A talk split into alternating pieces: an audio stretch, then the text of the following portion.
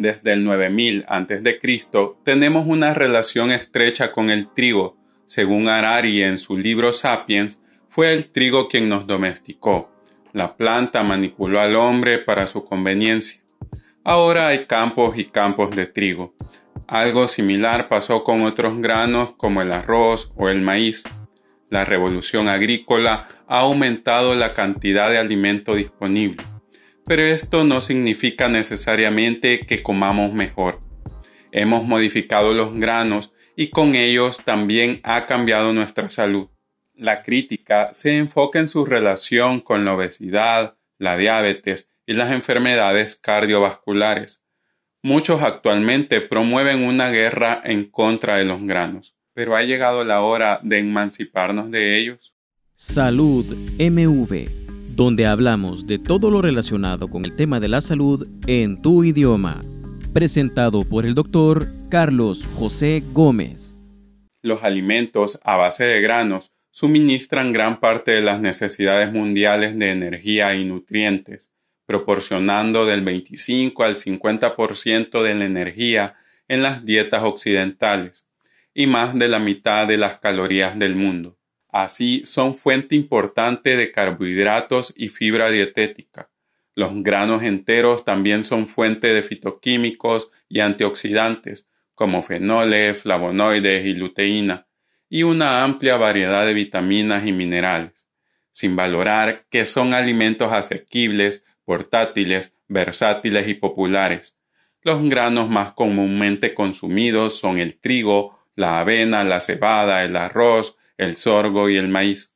Los granos también son fuente importante de proteínas de origen vegetal.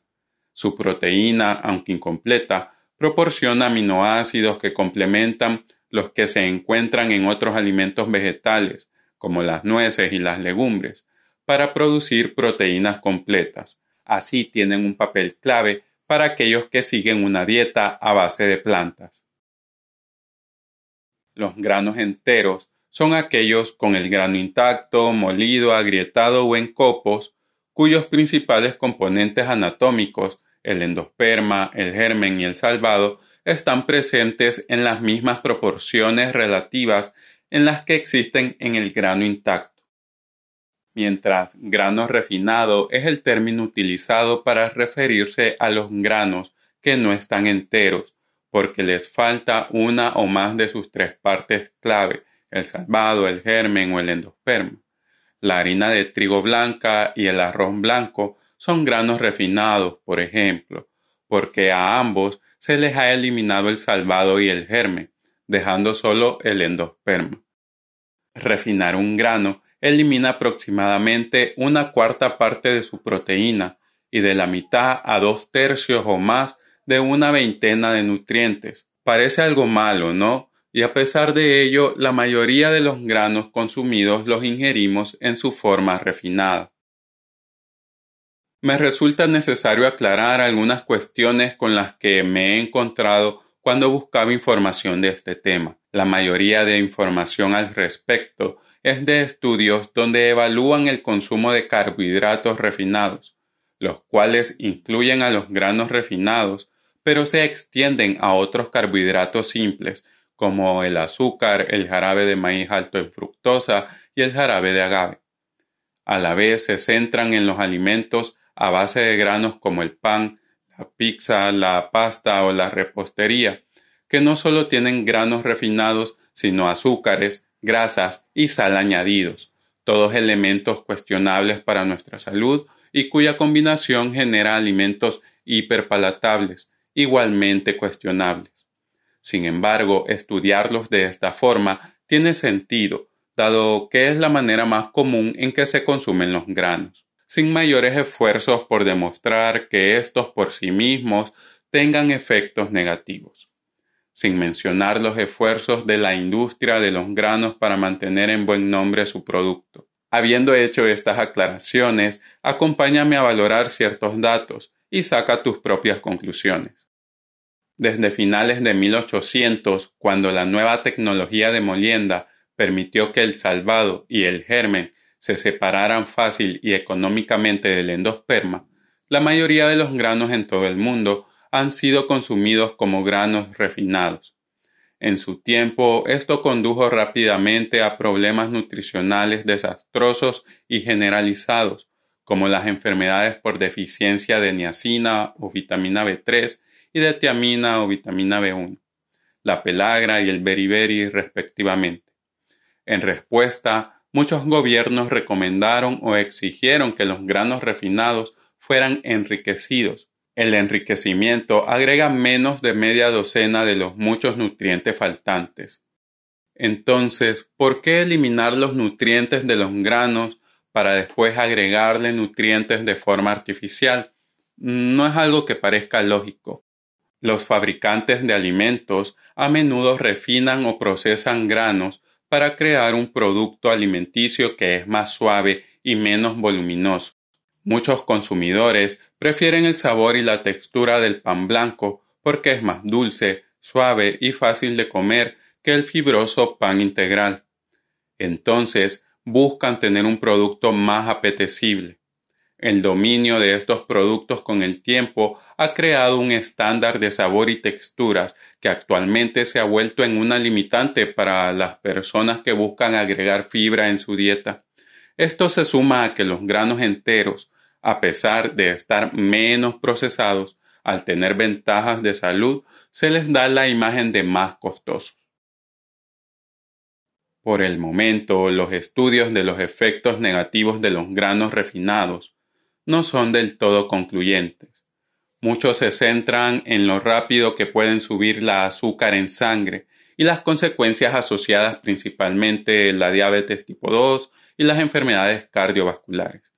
Otros los han relacionado con el cáncer de colon, mientras los que parecen más sólidos hacen referencia a que el exceso es el problema. Interesante dado que este tipo de granos se prestan al abuso. También hay una variedad de estudios que relacionan los granos refinados con problemas como la ansiedad y la depresión, mientras existen los que los asocian con problemas inflamatorios, como las alergias hasta hay que los relacionan con la miopía. Aunque existen explicaciones biológicas que pueden respaldar estos estudios, entre ellas la elevación del azúcar en sangre, el aumento de la insulina y alteraciones de otras hormonas como el cortisol, por el momento falta evidencia para considerar los problemas reales asociados a los granos refinados me gustaría que entremos en un punto clave cuando hablamos de alimentación. Si decides comer algo, ¿qué es aquello que estás dejando de comer? Quizás la información sobre el consumo de granos refinados pueda ser cuestionable, pero hay una amplia literatura sobre los beneficios de los granos enteros. Entonces, ¿te estás privando de los beneficios del consumo de granos enteros por comer granos procesados despojados de sus nutrientes? ¿Te lo has preguntado?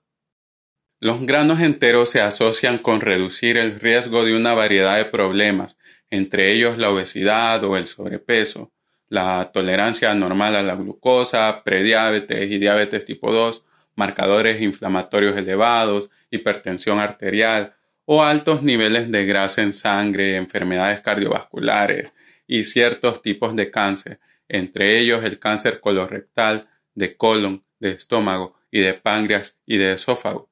Entonces, son beneficiosos para todas estas áreas. Los beneficios de los granos enteros están tan aceptados que diferentes organizaciones recomiendan aumentar su consumo.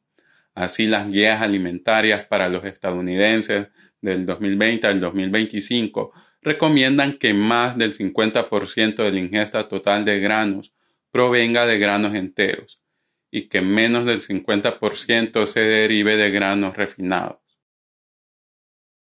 En la nutrición resulta difícil sacar conclusiones claras sobre un alimento en particular. No se puede recomendar comer manzanas y que comiendo manzanas todo va a estar bien.